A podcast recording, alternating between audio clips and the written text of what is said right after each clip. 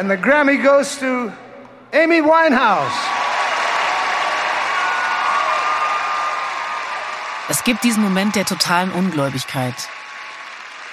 Hinter ihr springen Männer in Smokings von ihren Stühlen auf, strecken Arme in die Luft, jubeln, liegen sich in den Armen.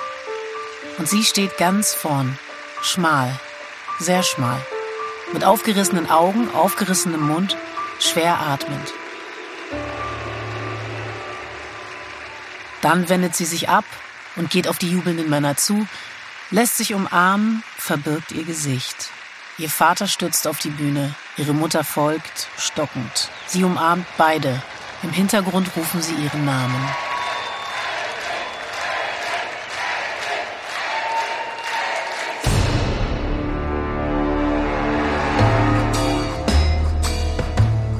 Lied vom Tod. Sex, Drugs, Rock'n'Roll und die Folgen. Tödliche Geschichten von Musikerinnen und Musikern, erzählt von Menschen, die versuchen, sich hineinzuversetzen. Folge 2. I'm gonna, I'm gonna lose my baby. Die traurige Geschichte eines Jahrhunderttalents. Amy Winehouse. Dies ist ein Podcast vom Musikexpress. Mein Name ist Heiko Bär. Und ich, ich bin Joy Dinalani. Ich werde euch diese Geschichte erzählen.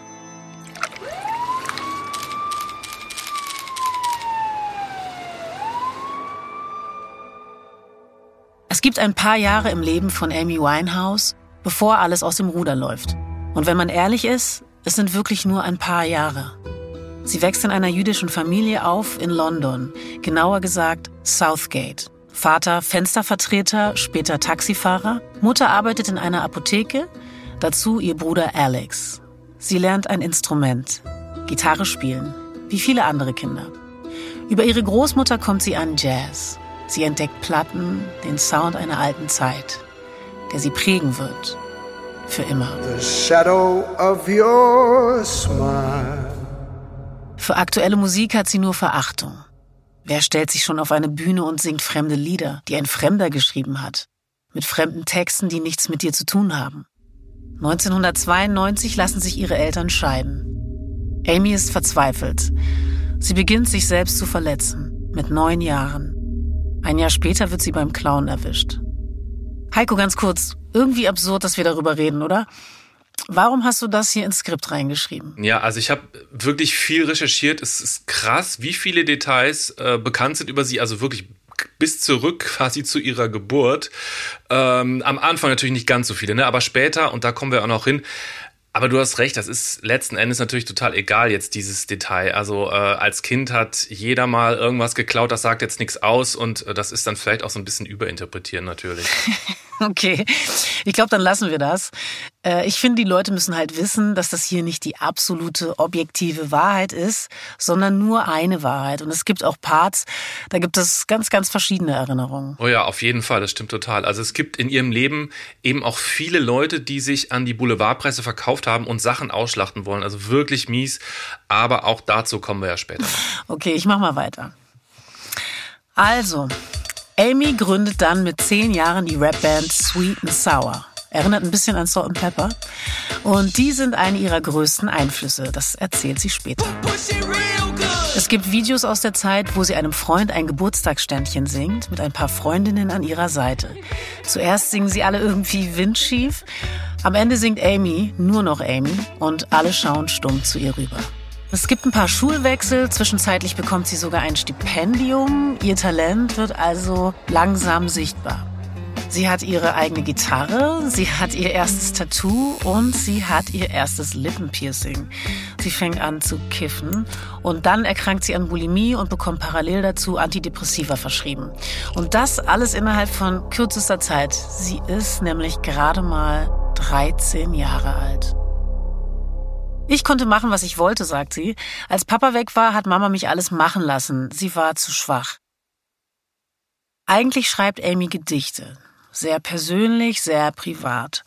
Oft von schmerzhaften Dingen und jetzt werden diese Geschichten zu Songtexten. Persönliche, private Geschichten werden öffentlich, wie dieser eine Song über ihren ersten richtigen Freund. Der Freund, der getröstet werden musste, statt sie zu trösten, dessen Haar sie streicheln muss, statt dass er ihr Haar streichelt. Oder der Song, bei dem es offensichtlich um die Trennung ihrer Eltern geht. What is it about men, wird er heißen. Von ihrem ersten Album, das sie Frank nennt, Frank wie Frank Sinatra.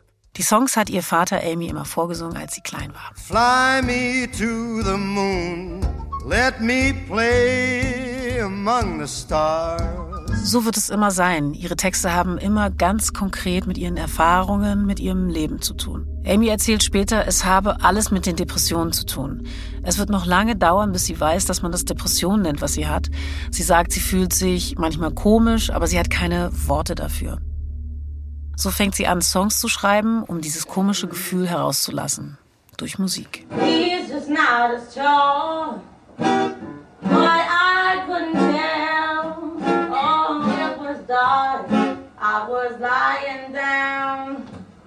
Es sind intime, kleine Beobachtungen, die sie dann irgendwann mit 19 vor Plattenbossen vorträgt. Dazu einige Akkorde mit der Akustikgitarre, mehr nicht.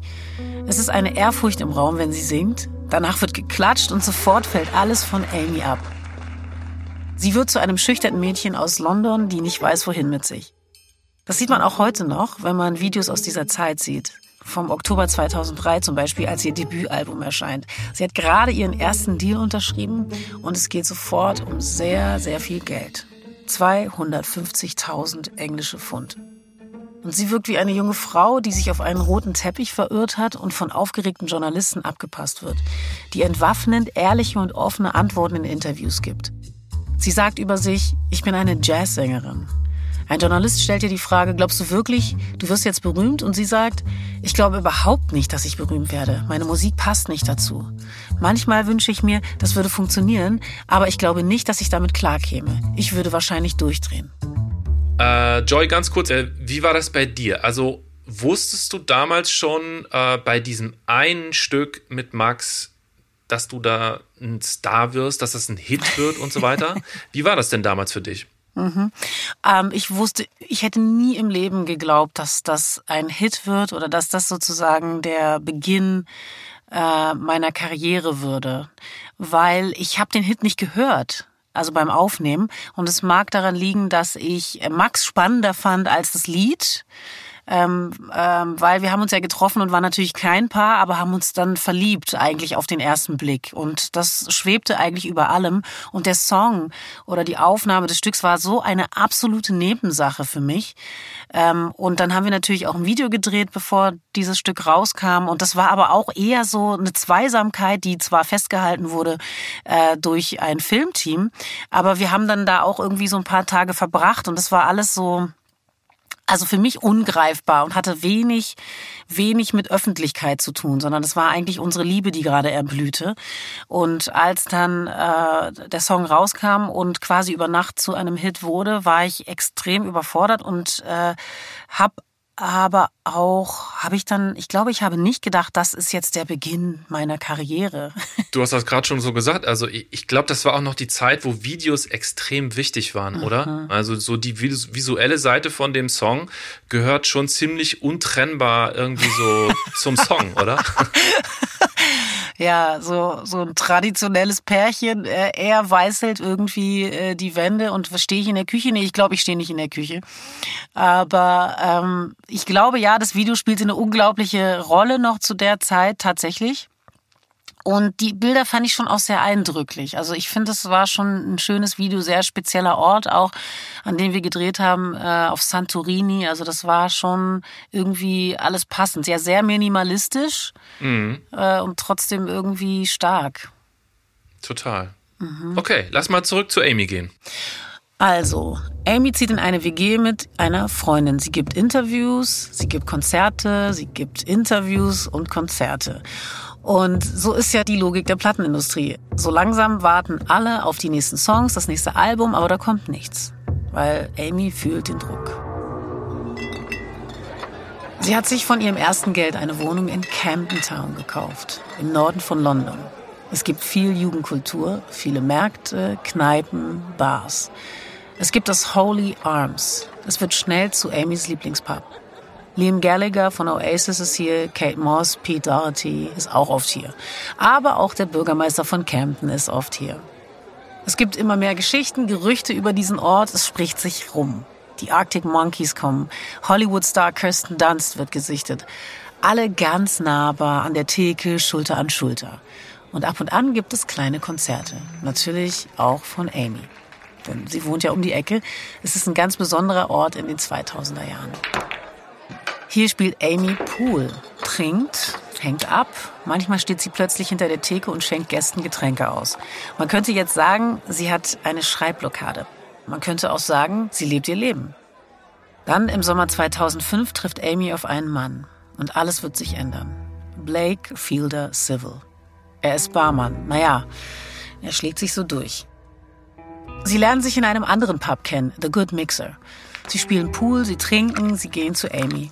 Beide sind in einer Beziehung, es beginnt wie ein One-Night-Stand. Amy will mehr, es geht hin und her zwischen den beiden, dann erreicht sie eine SMS, er geht zurück zu seiner Freundin, es ist aus. Freunde klingeln ein paar Tage später an ihrer Tür. Sie öffnet, hat Verletzungen an ihrem Kopf, sie kann sich kaum auf den Beinen halten. Es stinkt. Die Wohnung wirkt, als wäre sie gerade ausgeraubt worden.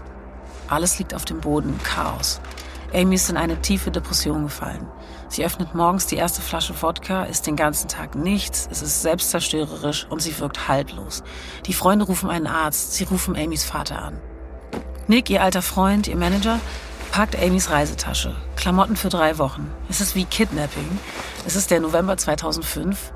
Er muss einfach handeln, er kann nicht weiter zusehen. Amy lacht, sie sei kein Idiot, sie wehrt sich, tritt gegen sein Auto, dann bricht sie zusammen. Er fährt sie zu einer Entzugsklinik. Ihr Vater Mitch hat alles arrangiert. Es gibt ein erstes Gespräch. Dort sagt man ihr, zwei Monate, mindestens. Amy packt ihre Reisetasche gar nicht erst aus. Jetzt ist sie wieder in ihrer Wohnung in Camden. Alle Freunde, die Familie sind um sie versammelt. Sie setzt sich auf den Schoß ihres Vaters und sagt, Papa, muss ich wirklich gehen? Natürlich nicht, sagt er. Es geht ihr gut, sagt er. Aus heutiger Sicht eine große Chance für Amy.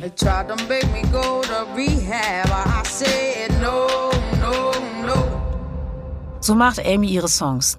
Zwei Jahre später wird diese Episode zu ihrem größten Hit werden, Rehab. Sie wollen mich in den Entzug schicken, aber ich sage nein. Was damals noch klingt wie eine lässige Verweigerungshaltung, klingt heute wie eine dumpfe Prophezeiung. Und auch die Rollen der anderen klingen heute anders. Warum hat ihr Vater Mitch nicht darauf bestanden?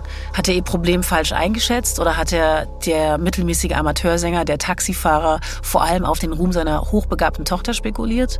Aus heutiger Sicht macht er oft eine ungute Figur.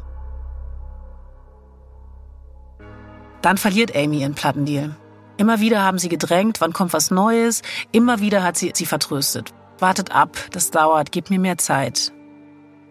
Salam Raimi, mit dem sie viel aufgenommen hat für ihr erstes Album Frank, lädt sie zu sich ein.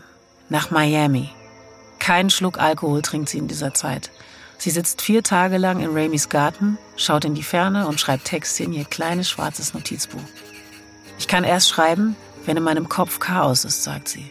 Es geht nur, wenn aus etwas Schlechtem etwas Gutes wird. Also Joy, diese Idee, dass äh, die Künstlerin, der Künstler muss erstmal durch die Scheiße durchwarten und dann kommt die Kunst raus.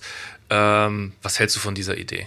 Also im weitesten Sinne finde ich die Idee total nachvollziehbar. Also ich glaube, wenn der Künstler schreibt, dann muss er natürlich schon in die Untiefen seiner Seele hinabsteigen und es ist schon immer auch was Kathartisches, einen Text zu schreiben. Also eigentlich die Verarbeitung von äh, einem klassischen Drama, in welche Richtung auch immer, gehend, glaube ich schon, dass, dass man da wahnsinnig viel rausziehen kann.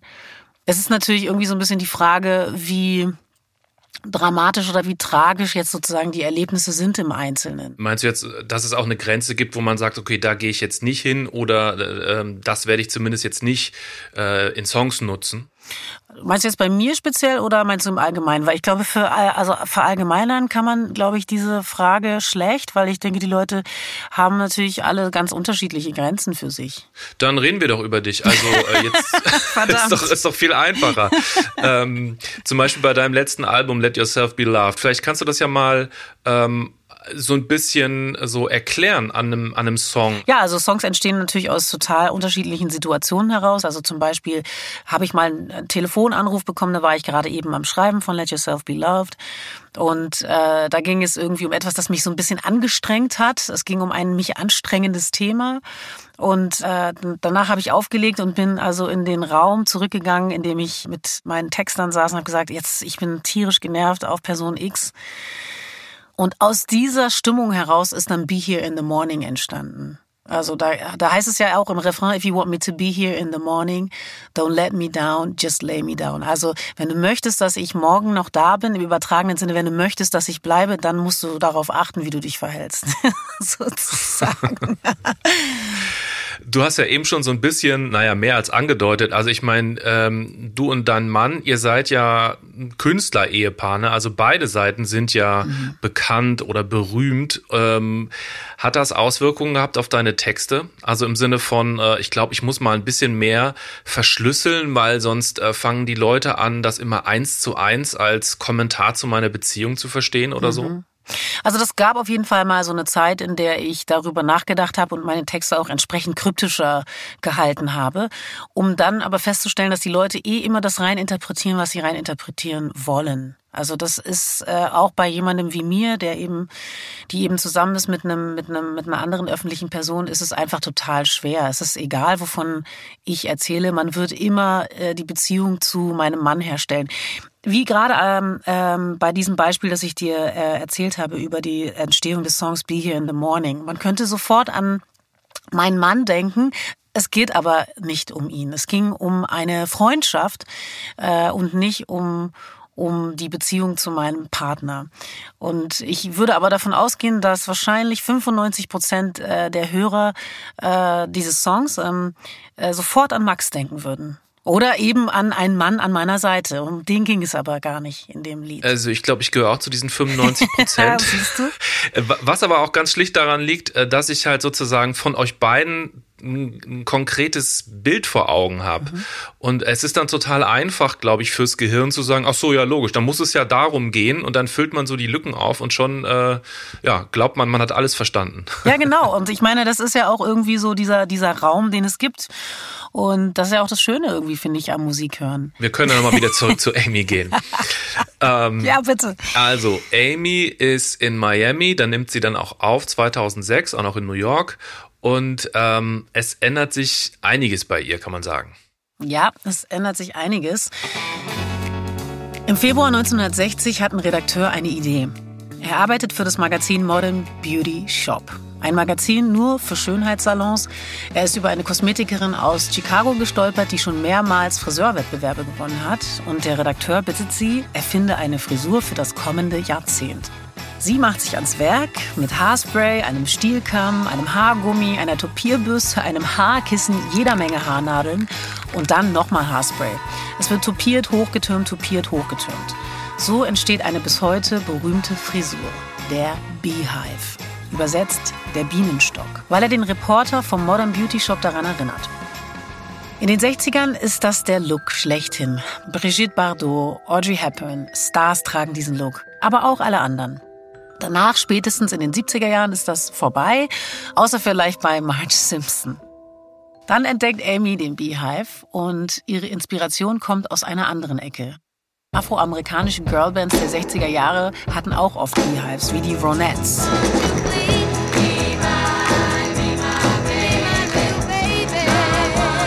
Aber das ist eine andere Geschichte, die wir ein andermal erzählen. Die Frisur wird auf jeden Fall zu Amys Erkennungsmerkmal. Dazu sehr dramatisches Make-up und ein sehr britischer Style. Ballerinas, Röcke, Poloshirts und eben der Beehive. Zitat Amy, je mehr Lampenfieber ich habe, desto höher muss das Ungetüm auf meinem Kopf sein. Es klingt wie ein Gag, aber tatsächlich, gerade in Zeiten schweren Kampfes wächst ihre Frisur. Sie hat also einen neuen Look. Nicht über Nacht, das geht so Stück für Stück, aber es passt. Denn jetzt kommt eine neue Platte.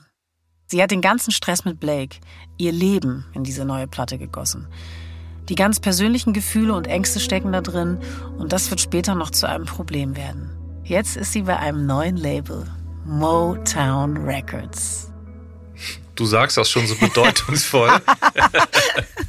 ähm, vielleicht mal für alle, die das jetzt nicht so ganz äh, direkt auf dem Schirm haben, kannst du, kannst du mal erklären, ähm, was so, was die Bedeutung ist von Motown? Motown ist eines der ersten schwarzen Musiklabels, das gegründet wurde von Barry Gordy.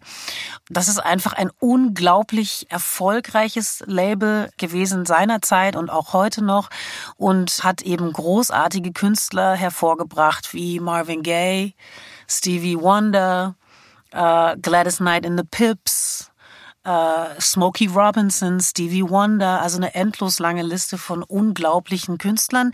Und was Motown oder den Motown Sound auch so ausgemacht hat, war, dass es eine Band gab, die fast alle Motown-Songs über eine bestimmte Ära eingespielt haben, nämlich die Funk Brothers.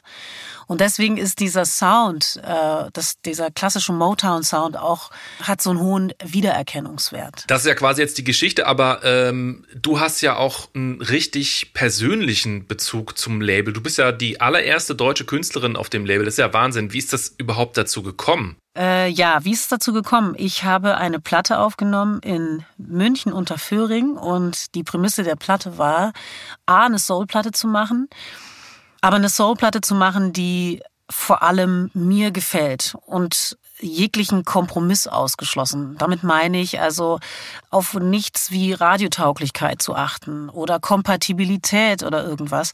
Das spielte alles keine Rolle. Die Idee war, eine Platte zu machen, die ich liebe. Und das habe ich gemacht. Und als sie fertig war, habe ich sie vorgestellt. Und da war jemand dabei, der war so begeistert und hat mich gefragt, ob er sie mit nach Amerika nehmen könne um sie Motown, dem Label Motown vorzustellen. Und ich habe gesagt, bitte, tu dir keinen Zwang an, aber habe da nicht weitere Überlegungen reingelegt. Und dann kam er tatsächlich wieder mit einem Deal. Und die, die Begründung von Motown war, und das fand ich eigentlich besonders schön für mich als Künstlerin hier aus Deutschland kommend, dass sie mich so unbedingt sein wollen, weil sie finden, dass der Sound, den ich mache, zu 100 Prozent sich deckt mit der DNA des Labels selbst. Und das fand ich irgendwie schon eine schöne Auszeichnung für mich und ähm, ja, auf Zuspruch gestoßen ist. Lass uns zurückgehen zu Amy und äh, zu diesem einen Stück, was man würde ich mal sagen, am meisten mit ihr verbindet bis heute. Ja, ganz genau. Also Rehab meinst du.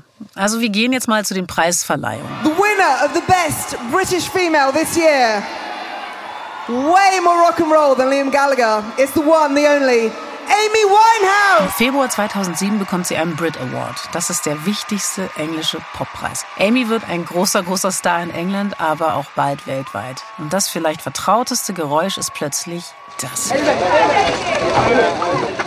All das, was Amy bis jetzt gemacht hat, hat im Grunde niemanden interessiert. Ob sie nachts besoffen durch Camden torkelt, jetzt ist plötzlich alles öffentlich. Und scheinbar jeder ihrer Bewegungen interessant für die Paparazzi. Und damit meine ich wirklich jede Bewegung. Amy öffnet die Tür eines Taxis. Amy steigt in ein Taxi. Amy schaut aus dem Taxi.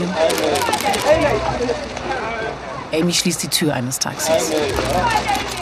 Jede Szene ihres Lebens wird jetzt gnadenlos öffentlich ausgeschlachtet.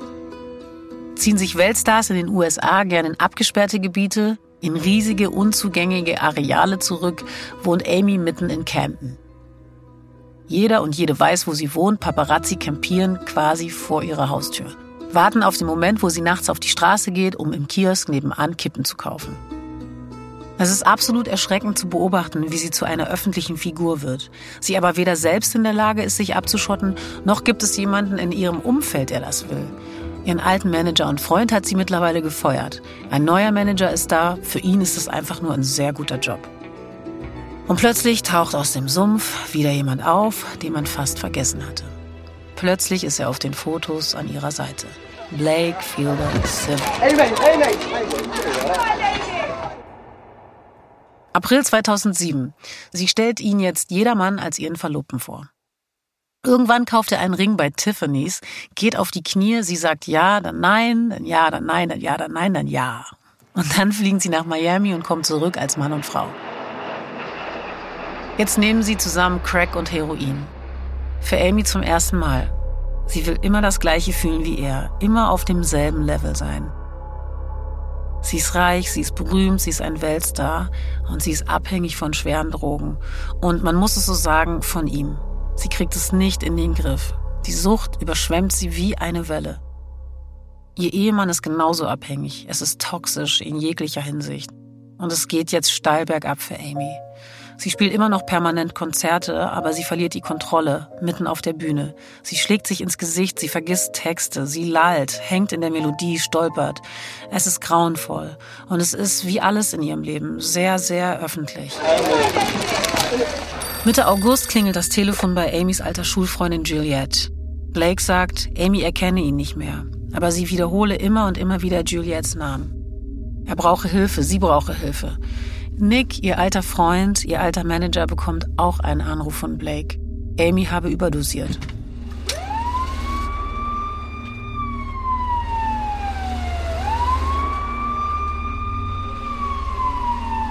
Sie kommt ins Krankenhaus, sie überlebt. Aber ihr Arzt sagt, mit der Menge an Heroin, Kokain, Crack und Alkohol im Blut ist es ein Wunder, dass du nicht im Koma liegst. Du bist nochmal davongekommen, beim nächsten Mal wird es nicht so klappen. Und jetzt hat Amy Panik.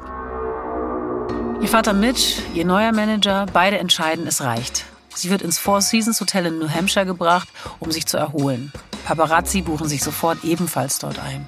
Jedes Gespräch, das Amy in diesen Tagen führt, wird am nächsten Tag in der Zeitung stehen. Es geht immer weiter, unbarmherzig. Amerika wartet. Amy soll dort eine Tour starten. In diesem Zustand. Ihre Freunde versuchen ihren Vater Mitch zu überzeugen, dass sie Hilfe brauche. Er hebt die Hände. Die Tour ist gebucht. Sie will fliegen. Blake besucht sie im Hotelzimmer. Am nächsten Tag findet der Arzt frische Spuren von Heroin in ihrem Blut. Dann kommt der 17. August 2007. Jetzt werden Bilder entstehen, die ihr Image in der Öffentlichkeit endgültig zerstören werden. Nur drei Monate nach ihrer Hochzeit im August 2007 verlässt Amy ein Fünf-Sterne-Luxushotel und trifft eine junge Frau auf der Straße. Ein kleines Päckchen wird übergeben. Amy kehrt zurück in das Hotel. Wenig später beschweren sich Gäste beim Hotel über Schreie und Lärm. Amy bittet um ärztliche Versorgung. Ein Arzt erscheint und verschwindet wieder.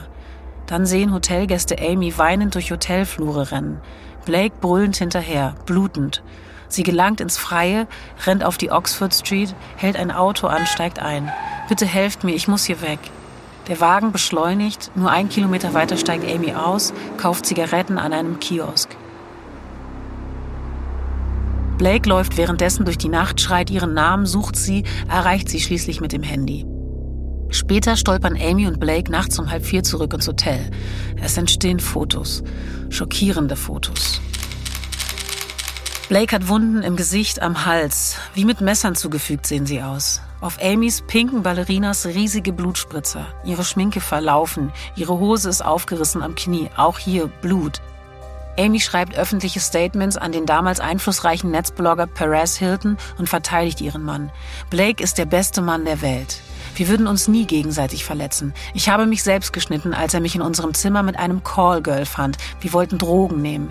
Er sagte zu Recht, ich sei nicht gut genug für ihn. Er hat mein Leben gerettet. Und jetzt ändert sich alles. Sie zerfällt vor unser aller Augen. Der Boulevard voller Schadenfreude, das Publikum gebannt, Paparazzi außer Kontrolle, sie außer Kontrolle, eine Abwärtsspirale. Jeder Moment, in dem sie ihre Haustür öffnet, klingt so. 8. November 2007. Die Polizei bricht ihre Wohnungstür auf. Sie sind auf der Suche nach Blake. Beide sind nicht zu Hause. Später wird er festgenommen. Wegen Behinderung der Justiz. Er hat versucht, einen Mann zu bestechen. Es geht um eine Schlägerei im Sommer. Es ist kompliziert, es ist verwirrend. Sie klammert sich an ihren Mann und ruft immer wieder, Baby, ich liebe dich. Jetzt ist er weg, im Knast, und Amy ist allein.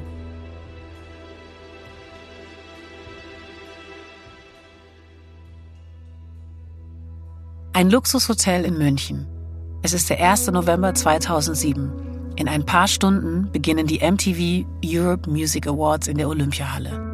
Später werden 78 Millionen Menschen in den verschiedenen Kategorien gewählt haben. Nie wieder werden so viele Leute mitmachen wie an diesem Abend. Snoop Dogg wird durch den Abend führen, als Moderator. Aber jetzt steht er im Fahrstuhl dieses Münchner Luxushotels. Er hat ein kurzes Treffen mit Amy vereinbart, kurz vor der Show. Ein paar alte Freunde, die sich begrüßen. Die Fahrstuhltür öffnet sich. Er schreitet die langen Flure entlang. Wie immer einige Freunde, Bodyguards an seiner Seite. Die dicken Teppiche schlucken ihre Schritte. Es ist still. Es riecht nach Geld. Sie biegen um eine Ecke und schon von weitem hören sie Amy. Zu diesem Zeitpunkt ist es gerade mal ein halbes Jahr her, dass Amy die Veranstalter der amerikanischen MTV Movie Awards in Los Angeles in den Wahnsinn getrieben hat. Das Event findet auf einem riesigen Areal statt, das den Universal Studios gehört. Es nennt sich allen Ernstes Universal City. Es ist die Zeit, in der Paris Hilton kurz, sehr kurz im Knast sitzt und ganz Hollywood Witze darüber macht. Sie haben Amy für den Abend gebucht. Sie erreicht tatsächlich Universal City, einen Tag vor dem Event. Sie betritt die Bühne zur Generalprobe und kämpft sich durch ihr Set. Danach verlässt sie allerdings nicht nur die Bühne, plötzlich sitzt sie im Flieger bestellt sich den ersten Wodka und schaut hinab auf Los Angeles. Ihr Ziel Las Vegas. Der Protest der MTV-Leute hat wenig genutzt. Wir bleiben in Kontakt, heißt es. Dann hört man nichts mehr von ihr. Keiner weiß, was sie in Las Vegas tut in diesen wenigen Stunden. Eine Stunde vor dem Event am nächsten Abend erreicht die MTV-Leute eine SMS. Sie sei gleich da. Sie schafft es in letzter Sekunde auf die Bühne und liefert dann einen wunderbaren kurzen Auftritt.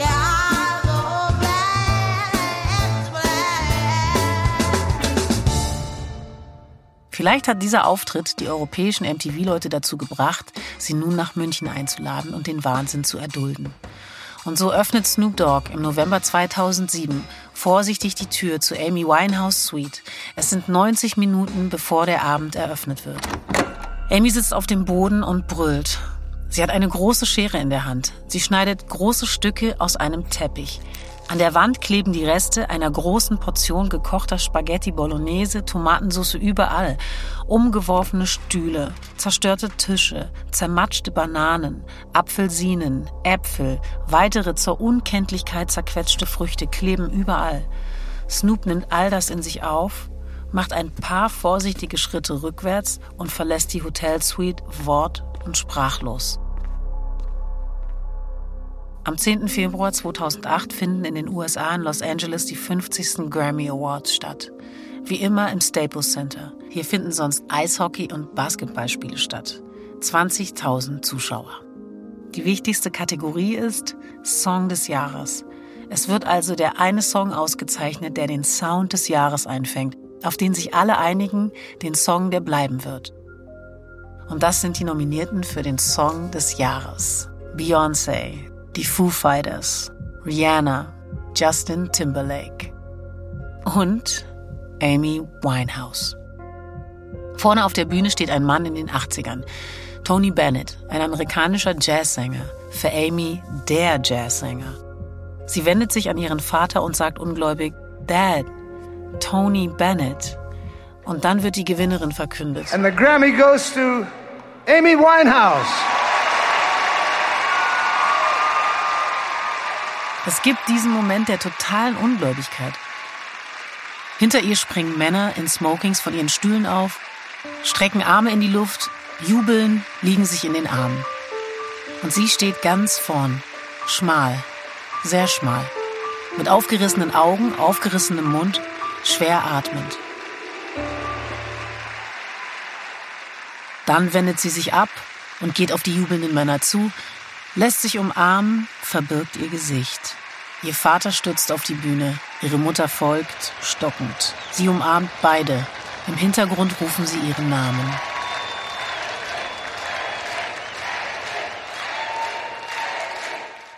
Was für ein Triumph für Amy. Allerdings Sie ist nicht in den USA, sie ist nicht in Los Angeles, sie ist nicht im Staples Center, sie betritt nicht die Bühne, umarmt nicht Tony Bennett und empfängt nicht von ihm die Trophäe. Sie steht in London auf einer kleinen Bühne, sie ist zugeschaltet. Sie hat wegen ihrer Drogenprobleme kein Visum für die USA bekommen. Was für ein trister Moment. Jetzt winkt sie in London ihre Schulfreundin Juliette auf die Bühne. Komm, Jules. Beide umarmen sich. Ist es nicht unglaublich, sagt Jules. Und Amy antwortet, es ist alles so langweilig ohne Drogen. Also ich, ich finde ja, ähm, also was so traurig ist, ist, dass man diesen Zerfall von Amy Winehouse wirklich verfolgen konnte. Also es gab ja diese ganzen Fotos und kleine Videos. Äh, also sie ist ja wirklich so, so eine Art äh, tragischer Witzfigur gemacht worden. Also auch, dass da niemand, also wenn sie selbst schon nicht die, auf, auf diese Idee kommt, dass da niemand äh, im Umfeld äh, ihr sagt oder zumindest so durchdringt und sagt, so pass auf, äh, zieh doch mal ganz woanders hin für so eine Zeit und zieh dich mal so ein bisschen zurück und äh, dann schauen wir weiter. Das finde ich irgendwie krass, dass niemand sich da durchsetzen konnte. Mhm. Ich glaube, das ist äh, das Letztere, was du gesagt hast, ist äh, womöglich das, was ein, ein Stück weit näher an der Realität ist, dass äh, sich niemand durchsetzen konnte. Weil ich kann mir schon vorstellen, dass sie äh, innerhalb ihres Zirkels auch Leute hatte, die, äh, die sie dazu bewegen wollten, ähm, sich besser zu schützen. Das, das glaube ich schon. Aber es ist auch schwer ähm, in das Leben eines Menschen, der erwachsen ist, vorzudringen und ihm vorzuschreiben, was es ist. Das ist irgendwie so ein, so ein, so ein so ein Zwischenstadium, glaube ich, weil du kannst entweder jemanden entmündigen, ja, so das ist sozusagen der krasse Weg, äh, oder du musst eben hoffen und dabei zuschauen, äh, wie sich jemand ähm, durchs Leben schlägt. Weißt du, wie ich meine? Also es ist total Ja, schwer, ja. jemandem, der irgendwie kein Interesse hat jetzt äh, oder keinen Antrieb findet, äh, sein Leben selbst zu verändern, vorzuschreiben, das zu tun.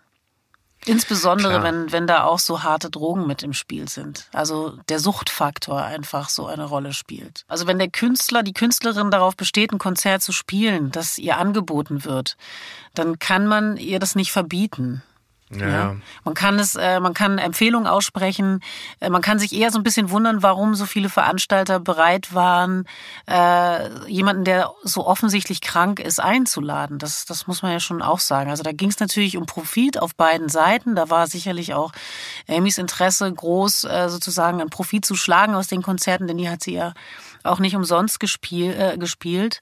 Ähm, ja, also tatsächlich, ich ich habe mich das natürlich auch in der Zeit, die ich ja auch aktiv miterlebt habe, äh, oft gefragt. Und sie hat ja hier in Berlin zum Beispiel gespielt und da ging es ihr schon sehr schlecht. Und ich bin, ich habe mich zum Beispiel entschieden, da nicht hinzugehen. Ich wollte es nicht mit anschauen, weil ich wusste, das wird was Voyeuristisches. Es war irgendwie ganz klar, dass es ihr schon unwahrscheinlich schlecht ging und dass die musikalische Darbietung wahrscheinlich konterkariert werden würde äh, durch, äh, durch ihren Zu Zustand. Und das fand ich irgendwie unangenehm, die Vorstellung, dass ich mich da hinstelle, wissentlich, dass es ihr wahrscheinlich sehr schlecht gehen wird, um mir das anzuschauen, das Spektakel. Stimmt. Lass uns mal langsam zum Ende von dieser Geschichte kommen, was jetzt erstmal so ein bisschen trügerisch ist, weil ähm, erstmal äh, klingt das so ganz gut, ähm, wo sie jetzt gelandet ist. Ja, stimmt. Amy ist nämlich jetzt auf einer Karibikinsel, St. Lucia. Sie hat eine Pause angekündigt. Bis auf weiteres Ruhe. Kein Heroin, kein Crack, kein Kokain. Nur im Kreise von Freunden. Weit weg von Campen, weit weg von der Drogenszene.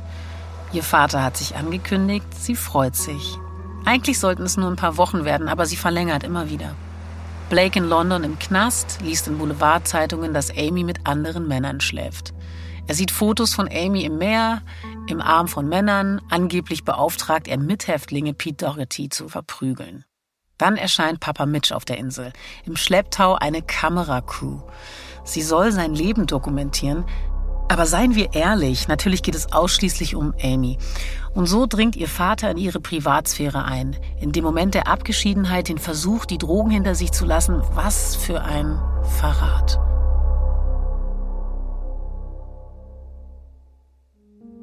»16. Juli 2009. Jetzt werden Amy und Blake geschieden. Endlich das Ende von diesem Kapitel. Es vergehen Monate, in denen es nichts über sie zu berichten gibt, was wirklich gute Nachrichten sind. Sie ist jetzt 27. Sie hat einen neuen Freund, er sieht harmlos aus, er ist Filmproduzent. Von harten Drogen lässt sie mittlerweile die Finger, aber sie kann nicht vom Alkohol lassen. Wieder begibt sie sich in Rehab und verlässt sie nach einer Woche wieder. Aber ja, man kann vorsichtig sagen, es geht ihr besser. Sie hat jetzt Phasen, in denen sie gar nicht trinkt. Vier Wochen können vergehen ohne einen Tropfen. Aber sie ist sehr stark gefährdet. Sie hat Herzrhythmusstörungen. Das wird bei einem Routinecheck herausgefunden. Eine Ärztin sagt ihr, wenn Sie wieder zu trinken anfangen, werden Sie sterben. Wollen Sie sterben? Nein, sagt Amy. Nein. Ihr ganzes Umfeld atmet auf. Sie hat wieder Pläne. Sie möchte Musik machen, Platten aufnehmen. Sie bekommt das Angebot für eine Comeback-Tour. Auftakt in Serbien. In Belgrad. Coldplay spielen auch dort. Sie sagt zu oder vielmehr, sie wird gedrängt zuzusagen. Es ist ein Fehler, ein entscheidender Fehler, das wird ganz schnell klar. Sie betrinkt sich schon auf dem Weg zum Flugzeug. Sie kann die alten Songs nicht mehr ertragen. Back to Black, das sind Songs über die alte Zeit, über Blake, über ihre Drogensucht. Sie kann das nicht mehr hören. Sie will das nicht mehr singen. Sie wird am Flughafen fotografiert. Barfuß. Aber sie muss. Alle erwarten es von ihr. Dann kommt der Auftritt. Sie stolpert auf die Bühne. Jubel. Riesenjubel. Ihr Name aus tausenden Kehlen. Sie setzt sich mit dem Rücken zum Publikum.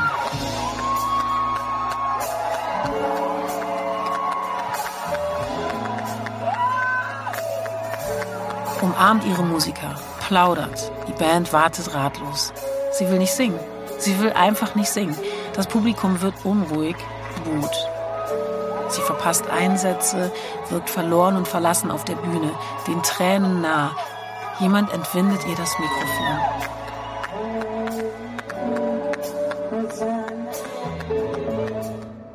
Es gibt auf YouTube den kompletten Mitschnitt dieses Auftritts.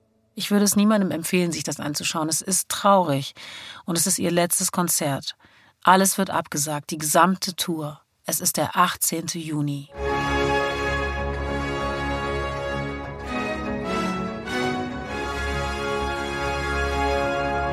Nur ein Monat später, Samstag, 23. Juli 2011, 16.05 Uhr. Die britische Soul-Sängerin Amy Winehouse ist tot. Nach Polizeiangaben wurde die 27-Jährige leblos in ihrer Londoner Wohnung aufgefunden. Camden, London. Das Haus von Amy Winehouse. Ihr Bodyguard findet sie auf ihrem Bett. Ihr Herz hat ausgesetzt. Die Drogen, der harte Alkohol, ihre Bulimie wird sofort spekuliert. Drei Monate später das Ergebnis der Untersuchung. Sie hatte eine Blutalkoholkonzentration von über 4 Promille. Ihr Herz hat ausgesetzt.